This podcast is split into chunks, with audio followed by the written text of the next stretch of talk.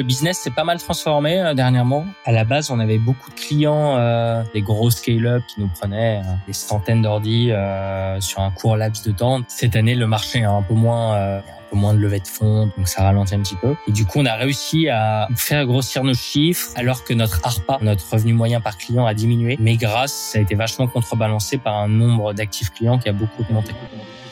Une boîte est la somme de ses compétences et la moyenne de ses talents. Fais-la progresser et elle s'envole. Laisse-la stagner et elle s'effondre. Et la meilleure façon de s'améliorer, c'est d'écouter ceux qui sont déjà passés par là. Je suis Benoît Dubos, cofondateur de Scalesia, le copilote de croissance des startups et TPME ambitieuses. Ensemble, nous allons partir à la découverte des plus belles réussites entrepreneuriales, avec un objectif, comprendre comment créer et développer une boîte de façon saine, rapide et durable.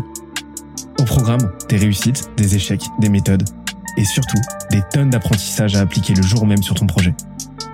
Alors prépare de quoi noter et surtout, attention à la branche.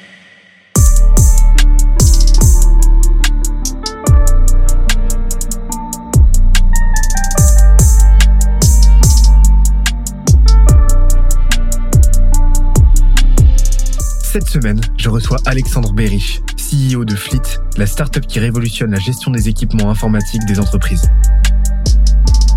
On a parlé de comment désamorcer la concurrence grâce aux catégories design, de comment il a trouvé ses premiers clients en partant de zéro, mais aussi de comment créer une culture d'entreprise impeccable. On a aussi parlé des quatre clés pour réussir sa boîte sans lever de fonds, ainsi que des quatre compétences sous-cotées pour tout casser en entrepreneuriat. D'ailleurs, l'épisode est tellement dense qu'on en a fait un PDF récapitulatif.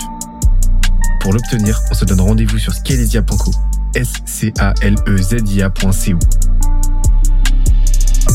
Dernière chose, si tu aimes nos contenus, n'oublie pas que la meilleure façon de nous soutenir, c'est de nous laisser une note sur la plateforme de ton choix, un petit commentaire, ça fait toujours plaisir, et d'en parler à un maximum de monde autour de toi. Let's go. Si tu devais, euh, si tu devais définir la recette miracle d'une boîte qui réussit comme ça en, en bootstrap, ça serait quoi selon toi? Ce serait quoi en gros les, peut-être pas la recette miracle, mais ce serait quoi selon toi les ingrédients principaux d'une boîte qui a toutes les chances de réussir? Bootstrap ou pas bootstrap? Ouais, la bootstrap. Bah écoute, Bootstrap, je pense qu'il faut euh, bah, déjà une boîte avec un clear go-to-market, tu vois, euh, qui peut vendre rapidement et, et qui peut faire vite du chiffre d'affaires, quoi. Euh, et euh, si possible du chiffre d'affaires avec un bon cash flow et bien margé, quoi. Voilà, pas quelque chose où tu dois faire 12 mois de R&D avant de pouvoir aller sur le marché, donc euh, quelque chose que tu peux vendre rapidement sans avoir mis trop d'investissement préalable, pas trop de capex et pas trop de temps, quoi ni d'argent ni de temps, rapide à construire et facile à vendre avec un go-to-market rapide. Je pense que et derrière sur lequel tu peux prendre une marge et un bon cash flow. Il y a que comme ça que tu peux faire une boîte bootstrap de zéro avec zéro argent. Quoi. Ok, mais c'est euh, encore une fois, on en revient au fait que le cash flow, c'est tellement fondamental. Ouais, cash flow et, et, tu vois même le ce que je te dis avant, euh, ça rejoint quasiment le cash flow parce que c'est pas le cash flow opérationnel, mais du coup, c'était ce que je te disais, le cash flow d'investissement. Si tu investis un an de temps ou un an de 10 salariés, c'est du cash flow aussi, quoi. C'est, euh, c'est décaisser, décaisser du temps, de l'argent, des ressources avant de commencer à encaisser, quoi. Ouais. Donc, c'est une forme de cash flow dans l'idée, c'est, tu vois, c'est un décalage, un investissement avant un retour sur investissement. Or, si tu trappes, tu peux pas te le permettre, tu vois. J'interromps l'échange 30 petites secondes pour te dire de ne pas oublier de nous ajouter une petite note des familles sur Apple Podcast ou sur la plateforme de ton choix. Tu connais la chanson, ça nous aide très fort à faire connaître le podcast au plus de monde possible. Allez, on reprend. Tu vois, chez nous, on a, on a, on a, on a théorisé les, les, les trois, les trois phases d'une boîte, euh, de, la croissance d'une boîte. C'est euh, l'attraction, le momentum. Donc l'attraction, c'est comment, elle, en gros, elle atteint c'est son le premier million, tu vois, euh, annuel.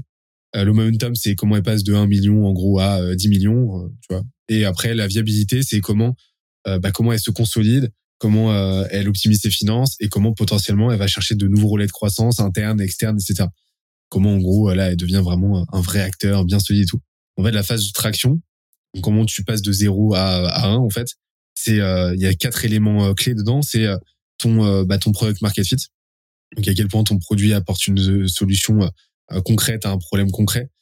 Ton go to market, donc en gros une audience voilà, quelle audience tu vas attaquer unique idéalement par quel canal, par quelle stratégie, quel message, tes ressources. donc tes ressources, c'est tes ressources en temps et en argent et ton réseau aussi, parce que le réseau c'est une ressource essentielle en entrepreneuriat et c'est bien trop sous côté et ton et tes compétences en fait, les compétences que tu as à l'instant T parce que bah une boîte c'est la somme de ses compétences, c'est la moyenne de ses talents. J'arrête pas de le répéter, mais euh, mais euh, mais c'est c'est vraiment un des moteurs principaux.